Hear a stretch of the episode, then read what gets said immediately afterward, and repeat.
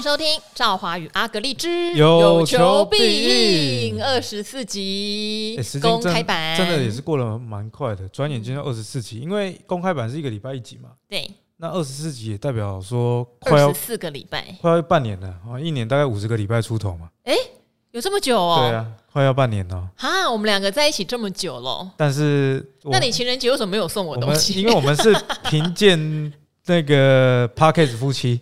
因为现在还没有收到 Apple 给的钱，欸，你抱怨很多次，他很修得急啊。好了，我们默默耕耘哈。那这边在公开版也提醒大家，除了用 Apple 的 Apple 的 Podcast 订阅之外，如果你是 Android 系统的，一样可以透过 Spotify，对，透过 Spotify，你会看到我们 VIP 的集数上面有一个小。小锁头，锁头哦，按下去它就会导引你进入到订阅这样子。那也很谢谢 Spotify 那边也有稳定的人订阅进来，虽然人没有很多，就是比起 Android 跟 Apple 用户的话，Apple 用户的付费的意愿确实是。转单率比较高了，好，但是大家也很稳定哈，就是稳定稳定慢慢增加。所以安卓用户如果发现诶、欸，在没有办法从苹果这边订阅的话，当然我们有 Spotify 这个平台，对，可以提供给大家做订阅。这边再呼吁一下。好，那这个礼拜呢，其实可以讲说哈，是美国总经数据的连三发，而且就是台股和美股现在有一点点那种不死鸟，你知道吗？就要回档也回的要回不回的，还会拉尾盘这样子。好。为什么连三发？不是先公布了 CPI 吗？对，CPI 有调整权重吗？房租往上调，二手车往下调，所以一月的 CPI 的年增率是高于市场预期哈。我觉得内行的人也会觉得说啊，这这是你权重，哪有人这样？你说想调就调，是不是联准会想要维持？哎，现在通膨严重，你们大家不要过度的乐观这样。好，所以第一枪出来，其实市场反应平静哈，科技股还往上涨。第二枪什么？就零售销售指数，零售销售指数是全面也是高于市场预期，好像买气很旺哎、欸，汽车也卖得很好哎、欸。就大家本来以为会影响到今年的消费，可是看起来好像也没有。好，还是继续买买买，就没想到这个买买买看起来也是通膨的味道嘛。全面上扬，电子、船产都涨。好，第三枪什么？第三枪昨天晚上公布的 PPI 啊，对 PPI，PPI PPI 就生产者物价指数哈，从生产端发现，哎呀，生产也变贵了，然后原物料变贵了，产品变贵了，有点反应喽。昨天的美股就开始有点受压抑了，哦，有啊，今天也有受压抑。我昨天睡觉前看这个特斯拉两百一十几，好像一二一六二一七吧。他说：“哇，怎么一下子又赚钱，跟喝水一样？就早上睡醒啊，怎么只剩两两百出头？”好，昨天是变杀尾盘，难得哦。吼，之前美股都很厉害，有什么利空震一下就拉尾盘。昨天杀尾盘，好，所以阿格利亚开了三枪了耶。对，对，是不是有要休息的味道，还是真的就打不死啊？我觉得目前短期内打不死的几率比较大。有一个原因就是啊、呃，不是说大家。不理联准会，而是联准会说，我可能会更鹰哦。可是这个更鹰的幅度算是有限的，因为现在毕竟你再怎么升息，升到五码出头，或者是严重一点到五点五，你只要让市场有预期，说你大概到哪里，你就会适可而止了。嗯，那在风险可控的情况之下，我觉得就是目前市场上目前股票。这个涨势的主要原因啊，大就是大家觉得说啊，你也差不多是像那样嘛，啊，你再怎么升啊，如果万一经济衰退啊，你就又降了哦，所以我觉得这是因为大家已经觉得升息真的到一个紧绷了，尽管更鹰跟比较温和，其实你也就差那几码而已。我觉得大家已经觉得问题不大，但是我讲归这样讲啊，但是在个人投资上这阵子，我觉得股票很难做哦，股票很难做，并不会。你讲这句话有一点点。我还没讲完，你要你要听我讲完。射手座不会这么谦虚的。我说很难做，但是因为我早就做完了，所以上涨我是非常开心的。哦，例如说，大家看到这礼拜的四电两根涨停板，你要谢谢谁？你知道吗？杜老师是不是涨停板了，还继续讲。涨停板了以后呢？阿格力说有点过热喽。然后杜大师来我节目还说，现在资金会从台积电流出，流去哪？流去四电。我快要昏倒，结果他好厉害，还是涨停板。就涨停了。那四电其实我自己一月买六十出头啦，所以放到现在，今天已经赚三成多。这就是我说为什么现在股市难做的原因。但不代表我没有赚钱，而是其实我现在赚钱的部位都是先前买的。诶，我这边想要补充一下哈，因为试店那时候第一次来达人秀，呃小小讲，其实隔天有涨，没有涨停板。后来有讲第二次，第二次是仔细讲，对，结果讲完之后就拉一根涨停板，我就。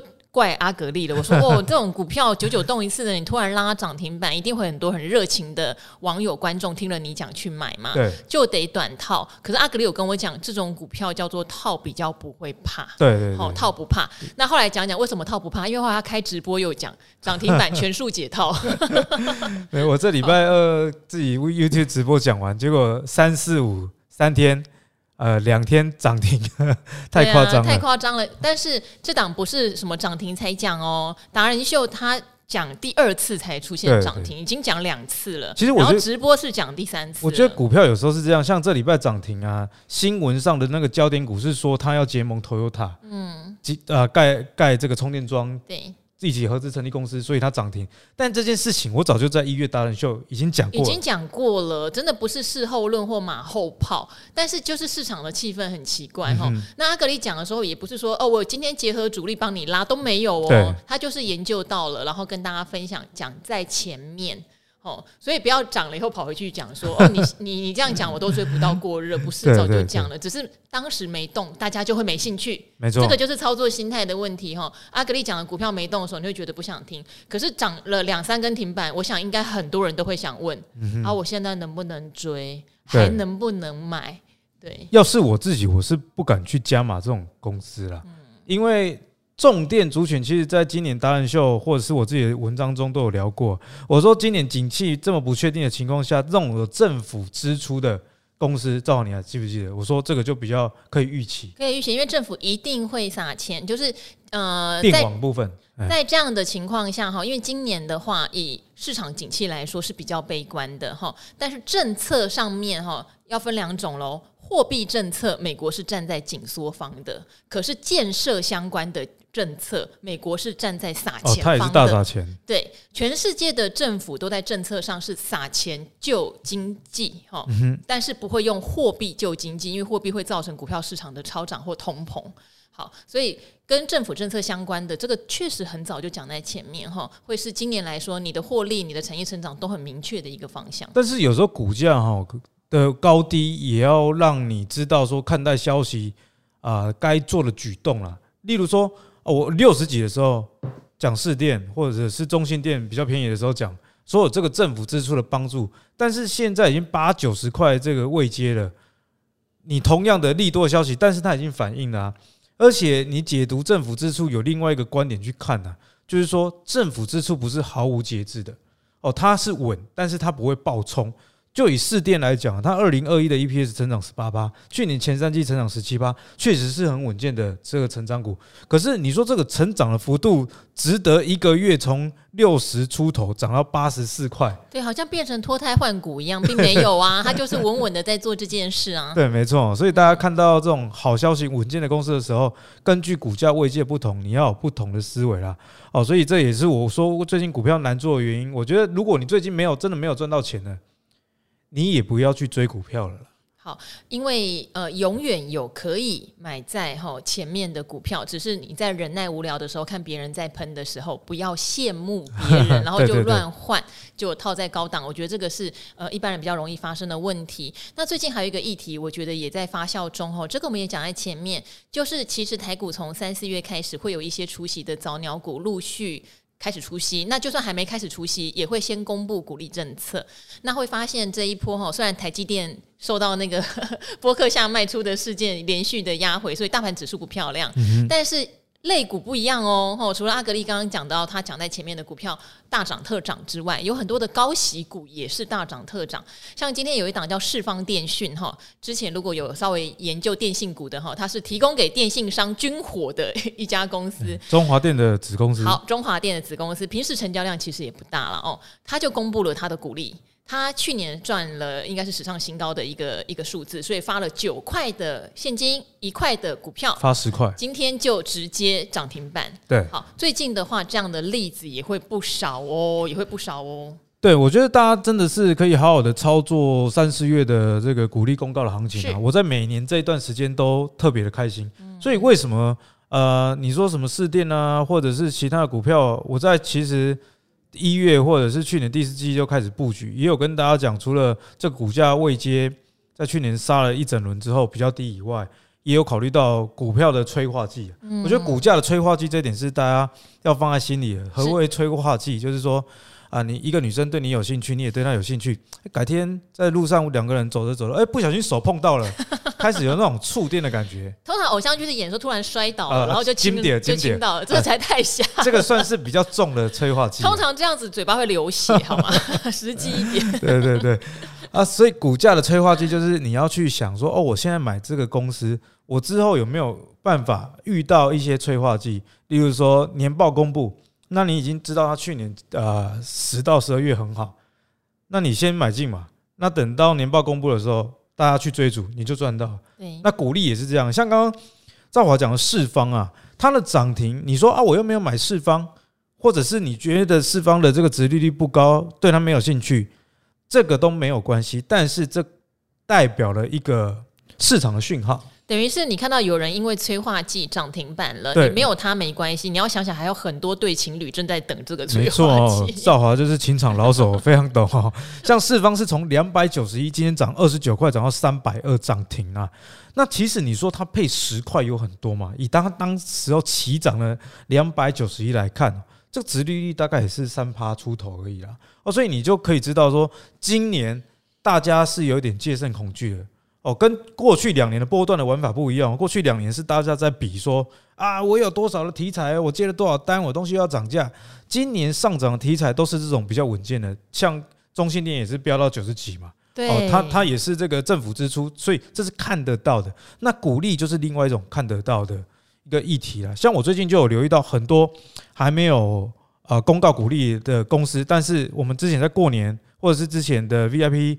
版本都有讲到的很多股票，现金流机器哈，大家可以去听一下。过年期间就已经在开盘前大放送。对，不过那一集是 VIP 哦，还没有转换 VIP 的，可以考虑一下啊。试听个一个月，我觉得也很不错了。因为现在我们 VIP 已经累积了非常多集了。对哦，那你如果付费，那你听可以听四十集以上啊。如你也不介意，你你你的退退订嘛？哦，常常有人问我说：“哎，阿哥，你们这个在讲什么？”我就说建议你实际定一下，因为。我们提供的这些呃分享虽然是要付费，但是坦白说，那个钱真的不多了哦，三百多。你要这样想，如果你听了听四十几，有一集让你有收获，那个三百多是值得啊。你如果听了觉得说啊，这个真的好烂，啊，你也才亏那三百多块，三百多块现在吃一顿饭差不多了 哦。那回归回过头来，这个现金流机器哦，像嘉一就很夸张哦，嘉一今年啊，这个一月的时候，这股价才六十七啊，现在已经七十五了。啊，你你你如果玩习惯电子股了，你会觉得说啊，涨八块有什么好讲的？潘神哦，这间公司以前哦，可能归你拢拢 keep keep 被扣，可是它从去年的这个十一月六十块到现在七十五块，你看已经涨了二十五趴了。哦，这就是市场真的是在考位这种看得到的哦，所以。你要从最近的涨势知道说市场喜欢什么口味。那另外我之前讲的那个红犬啊，那个瓶盖股在讲的时候，达人就大概讲五六次以上了啦啊，大家没什么反应。对。但是红犬去年十二月初的时候，大家知道才多少钱吗？才八十块，现在已经九十六块，就真的要破百了后，最高到九七点二。所以你看，短短两个月的时间哦，你中间快到过年，两个多月的时间涨。涨了也蛮多的，涨了二十趴。哦，所以像这些存股动辄都有二十趴以上的呃上涨，你就可以知道，像我最近就在做这些功课，哪一些公司啊，去年前三季不错，盈余发放率又很高的啊，又还没有动的。哦，这一些我觉得就是现在股市，我刚刚讲说啊，还还啊很很难玩，但是还是有可玩之处的，就是这些。被忽略的定存股，只要它股利一旦公布，那其他的基期都已经太高的情况下，自然而然了，它股价也会受到进一步的推升。好，那一定也很多人问哈，我常常看到你的板上也很多人说，好 lucky 哦，当初一开始就买了，那现在要不要获利了结算了？现在是否要获利了结？坦白讲，我讲我自己啦，我们讲实话，对，像市电这种公司哦，我会考虑等它，比方说在爆量，然后涨不动，留上影线的时候。我可能我就会考虑先跑一趟了，嗯，哦，因为像四电这种公司，他在我会通知你，还有谁要接棒讲？因为今天还有达人跟我说要讲，我说你们不要再帮阿格力抬轿，大家都要帮我造神就对了。对啊，对啊，我就有提醒这样。因为我我我自己说，我为什么会想要卖它啦？在六十块出头我买的时候，那时候它的值利率也只有大概三趴多而已。我买它的时候，它就已经是值利率不高。我是要买一个稳健，然后买一个市场上可能会炒作电动车这个题材的时候催化剂。那我会鼓励价差两头赚，所以我主要不是赚它的股利，是那股利只是一个小菜。我是希望等到市场炒作它，可是我没想到市场这么快就炒作它了。所以在现在这种情况啊。以这个他发的股息来讲，我大概已经领了十年的股利了。哦，那我刚刚也也没有自己打自己嘴巴，我说二零二一年增 EPS 十八趴，去年年增十七趴，所以你以这个复合成长率来看呢，哦，呃，你把它算成十七趴好了，十七趴的年成长。那成长股有一个估值法叫做本益成长比啊，现在的本益比大概在二十倍出头。本益成长比就是本益比除以你盈余的年增率，或者是我自己习惯用 EPS 的年增率。哦，这个用法大家有兴趣上网 Google 一下。你二十一除以十七的成长率，哦，二十一倍本益比除以十七成长率，本益成长比超过一了。所以本益成长比超过一，就是说，哦，这个成长股的估值至少在短期之内已经反应差不多了。哦，那再加上乖离率也非常高。哦，啊，市场上每个人都在讲的情况下。我觉得这时候是可以考虑这个获利了结。如果我自己啦，但是如果我是买很少，我可能就丢着哦，因为啊，你做这个买卖操作对你又没有什么差。可是你如果买的量稍微多一点的时候，遇到定存股变标股，那它的估值真的已经明显非常非常热的时候。我觉得先跑一趟也是不错。好，你看哦，真的是有教大家，我们没有带进带出，但是有教大家买卖的逻辑，哈，这个也很重要。不然我自己也有一些股票，说实话报上去的时候，我也在挣扎。好，例如大家如果熟悉我的话，会知道我一直有一档生技股叫美食。从一百二就有跟听众分享，现在快三百，请问如何处理？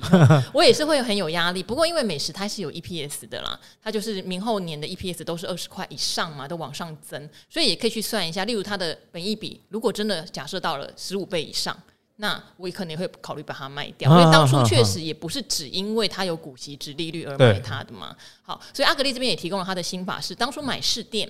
他就不是只因为市电的直利率，要是比直利率，太多人比市电好了。没错，它看的是跟中心电的比价也好，或者是整个绿电电网的发展也好，是有点加入题材性的。所以资本利得现在已经到手了，到手了，他会考虑，如果买的比较多，要分批减码哦，不是说一口气全部卖光光吗？你可以留一点，免得卖飞了也呕嘛。好，分批减码的时间对他来说是这样。那我觉得最重要一点是，听完以后你还是要综合自己的状况做判断。好，就跟前阵子大家一直在讨论为什么博客下要卖台积电，其实我很想讲。他卖台积电到底关我们什么事啊？是不是？可能台湾人真的比较爱台湾啊，所以就啊，你海赛搞外爱护国神山别雕。嘿，这是一种呃民族情感啦，可以理解啦。但是我们不可能是因为波克夏买我就买，波克夏卖我就卖。即使是这样好了，也 OK 啦，也赚钱嘛。嗯哼，对。我觉得大家在看投资上，不管是听我跟赵华，或者是你看连听巴菲特，最后做的可能都会有不一样。但是我觉得这个不是违反逻辑啦，因为。就像我们啊，我们在日常生活中，大部分我觉得觉得每一个人都是啊，一定都是很守法。但是你也会有偶尔违法的时候啊，那个违法可能也不是多严重。例如说啊，现在红灯啊，你看到都没有人，台湾人通常都给他走过去。然后这个路也不是很大条，对，这是巷子，嘿，巷子，你就给他跨过去了。对啊，我做过这种事。对，我相信每个人都有，但在日本人就不会哦。哎，我相信。我有一次去日本，那个在偏乡，我去琵琶湖玩。哦，那琵琶湖那边没什么人烟。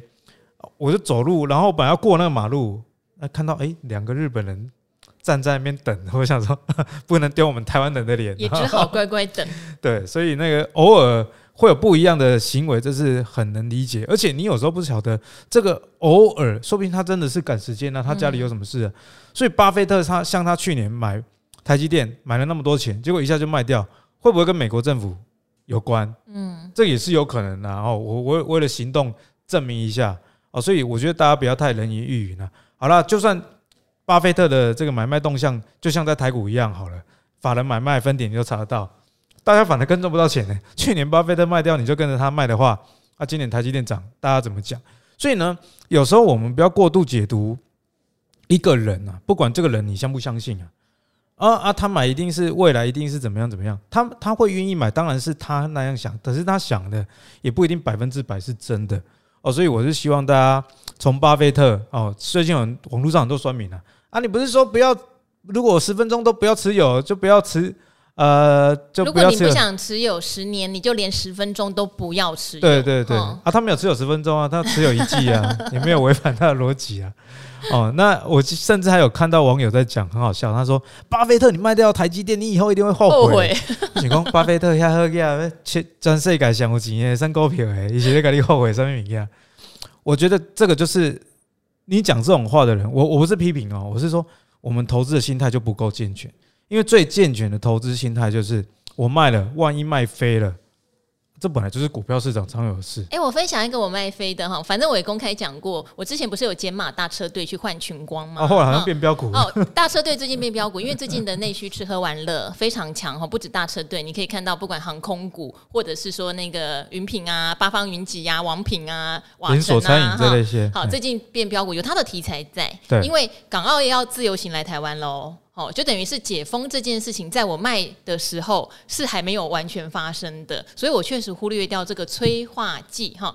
当时我卖掉是因为，第一，我那时候当然还没有料到这个解封催化剂啦，然后我那时候只是评估它的股息的殖利率已经没有其他一些高股息殖利率来的好，然后呢，以前它有配股票，其实我觉得他配股票对他的成长有信心，所以后来他变成那一年，我记得去年是只有配现金股利，我就相对比较不介意这样子。好，还有一次。就是他有一天涨上去的时候，我有点想买卖个一两张获利了结，结果光是卖那个一两张，那时候都卖不太掉，我就突然有点压力，你知道，因为我存它存很久了，我就想，那如果有一天它到了我的就是想要换股的时候，我卖不掉怎么办？因为它我持有它的张数比较多一点，确实，对，所以后来我就卖了大概至少。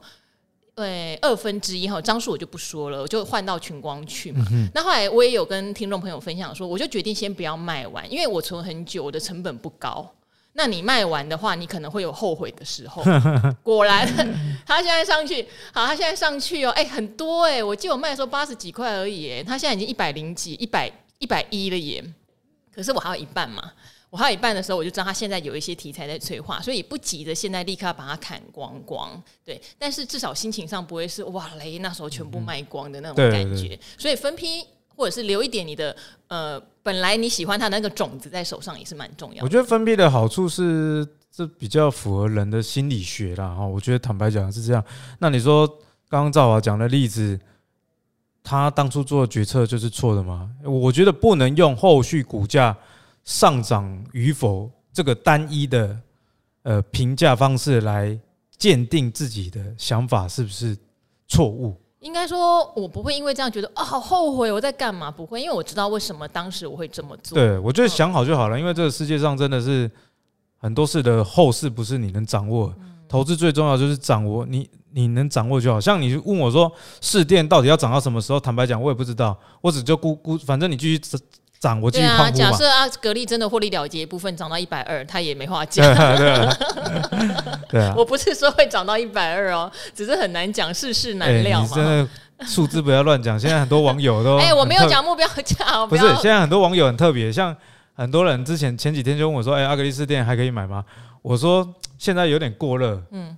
但是股价永远会有高低，我的意思就是说，哎，现在过热嘛，啊，股价会有高低，就代表说回档再看看嘛。对对对，然后他说，哦，所以是现在就可以买的意思。好紧张，我们我们看到那一则有点捏人，还没有没有没有叫你买哦。对，好，好，我们简单也在公开版回答，可不可以讨论一下银建股哦？他说追踪我们一阵子也定了，我们怎么都没有去回答银建股的看法。其实阿格力以前在达人秀有有分享过蛮多次的哈。那今年银建股。有利多也有利空，哈，利多就是毕竟有一些原物料是真的比去年前年降价蛮多的哈，包括人力成本可能也也稍微有机会平缓一点，但是利息在升，利息升，大家你看那些新屋的成交量相对也就比较低。对，所以到底该怎么综合评估目前这种高利环境下的银建股？我觉得银建股要是我啦，存股族我不太喜欢存。嗯，因为坦白讲，不是说银建股不好，因为我觉得存股对我来说的定义就是，哦，最好买了不管它。那但是它有一天可能变标股，这种股票我就就会去买。喜欢，嗯，对，像大家常听我讲那些股票都是这种例子。可是银建股不一样哦，银建股就是存的存的，你本来想要定存，哎，突然变大反向标股，就是往下标的那一种。为什么？因为它有景气循环的成分在啊。例如说新润哈，六一八六的新润，新润也是算台湾蛮大的建商哦。大家在比方说青埔啊，可以看到蛮多它的案子。新润二零一二一的 EPS 啊，就。三点零八是不是非常非常好？可是去年前三季变负的零点六九啊，所以这个银建股就是，如果你是懒得去抓它建案何时入账，今年会不会入账的人，最好就是不要碰了哦，因为往往就是你会注意它，就是看到 EPS 好，看点狼税，你看全没去讲用。哥哥你唔知啊，讲也是伪证哎哦，它入账时间点刚好在某某一个年份，隔年呢？他有有些可能喜欢公司喜欢做账做在同一年嘛，啊隔啊隔年都没有建案入账，你刚刚好看到 EPS 最好的时候去买，刚好错赛啊。那另外再举一个例子，比方说啊这个新复发，新复发也是蛮大的。达人兄那边有一个人很爱来留言，他说他存了七年的新复发，对，好像是应该是有赚钱的啦，就零股利的。呃，坦白讲啦，就是银建股，你如果真的愿意存那么久的话，我相信会赚钱。嗯啊，因为虽然 EPS 有高有低，可是大方向上。还是赚钱的时候，应该说大型建商拿到土地的几率比较高，所以陆续有建案开发跟入账会相对稳定了。对，那像新复发也是一个很典型的例子。二零零三年到二零二一年，EPS 全部都是正的，但是呢，去年前三季 EPS 只剩下零点八二，嗯，减年减哦，八十四趴。是，所以银建股是一个简单来讲，你不会抓入账的时间点，你也懒得去研究它的建案什么时候盖好，可能销售量是怎么样的这种人。你就不要碰了哦。那你如果真的对银建股很有兴趣，但是你想要抓入账时间点，但是又不太会的话，我觉得大家往这个营造股去看可能会比较好。例如说像二五四六的根基啊，不是叫你去买哦，这是一个举例哦。哦，因为根基这种股票跟建商类的银建股有什么不一样？建商它就是自己的案子嘛，啊，自己的案子不可能每年都大量嘛。可是这种营造股等于它是营建业的交集。哦，像根基，他除了帮他关系很好的公司这个冠德盖房子以外，台积电很多厂房也是他盖的。那台湾很多公共工程也是他盖的。哦，所以根基其实连续配发股息年数哦，有十六年都没有断过。那你看哦，我刚刚随便念了两家公司，新润去年撩级，那这个新复发去年前三季年减八十几趴，可是根基啊，它去年前三季的 EPS 还有四点八，年增一点一趴，就至少它没有衰退。哦，所以，诶、欸，以景气循环或者入账时间点来说，营造股会比建商好哦，就给大家做参考。好，还有像像中鼎工程哈，也是这种呃承包很多大型的公共标案的，对，而且特别石化业相对比较稳定，而且不是只有在台湾哈，东南亚它都有去承包，这种也可以。另外，如果真的对营建类有兴趣的话，当然今年可能不是他们的好年哈，例如代销。或是房仲，哦、对，对不对？这两个其实比较容易抓它的状况，因为你今天只要全部的案子是火热的哈，像今年受到压抑，就是因为高利环境，大家买新屋，或者是有一些打房政策正在上路，像预售屋的这个转手有一些争议，这样子可能会影响到销售栋数，影响到销售栋数的时候，房仲跟代销会受到影响。可是反之，假设明年成为一个降息循环的时候。啊，交易又热络起来了。那房仲跟代销就是赚钱的，比较容易抓，因为他是做整体房市的生意。可是单一建单一建商就跟那个阿格力讲的一样，以前我也研究过建商，很烦的，就变成你要去了解他现在在手的土地有哪些，他现在开发了哪些，哈，案子卖多少钱，而且呢，卖了之后何时要入账啊？这哎，很烦的，每一家都是不一样的，哈，这个比研究设备股还烦。对，因为设备股，例如你做台。机电的生意，你就大概知道，呃，今明两年它资本支出很高，我这两年就有得吃嘛，嗯、嘿，就没有什么问题。对对，可是银建不是，它是有人在台北有地，有人在新北有地，有人在桃园有地，对啊，我觉得这件事情是比较伤脑筋。那我最后帮大家总结一下这一题啦，就是如果你在房地产刚要转春燕的时候，就像赵华讲，你直接买到一家公司，嗯、比方说海悦爱三零。对呀、啊，因为要转春燕了嘛，全面接好，它就一定会好。房屋嘛，对，因为刚转春燕的时候，你如果不懂得怎么研究，你去找了一家建商，你觉得说要转春燕，那家建商手上刚好没有没有土地呀、啊，或者没有案子啊。嗯、那啊，相相对的，现在房地产在走下坡的情况下，哦，你如果要捡便宜，你也不要去捡代销公司，为什么？因为这个景气的循环，房地产是以年来计算的。在下跌的时候，你反而去找一些哎、欸、跟着一起被杀，但是它其实有入账的这种啊、呃、建商，反而是另外一种逢低布局的时候。嗯，好，这就是我们对整体呃银建业的看法，就没有呃特别帮大家拉出很单一的呃银建商来帮你算它有什么在手订单或是呃入账的建案了哈，因为这个研究起来费工哈，而且我是觉得利润没有很高。对对对，因为它涨大概就是涨说我 EPS 公布或是股利公布。那个催化剂啊，就结束了啊。嗯，好，所以这边的话也提供这一位应该是 VIP 的订户哈，不好意思，你应该问了有一段时间，所以来催促我们。那我们就顺便在公开版本给大家做分享哈，也等于是一种试听啦。对，有兴趣的可以订 VIP，好不好？好，那就今天的话，公开版就先聊到这边喽。有任何的问题，请再回馈给我们。谢谢你们支持赵华宇阿格力之有求必应，下期见，下期见，拜拜，拜拜。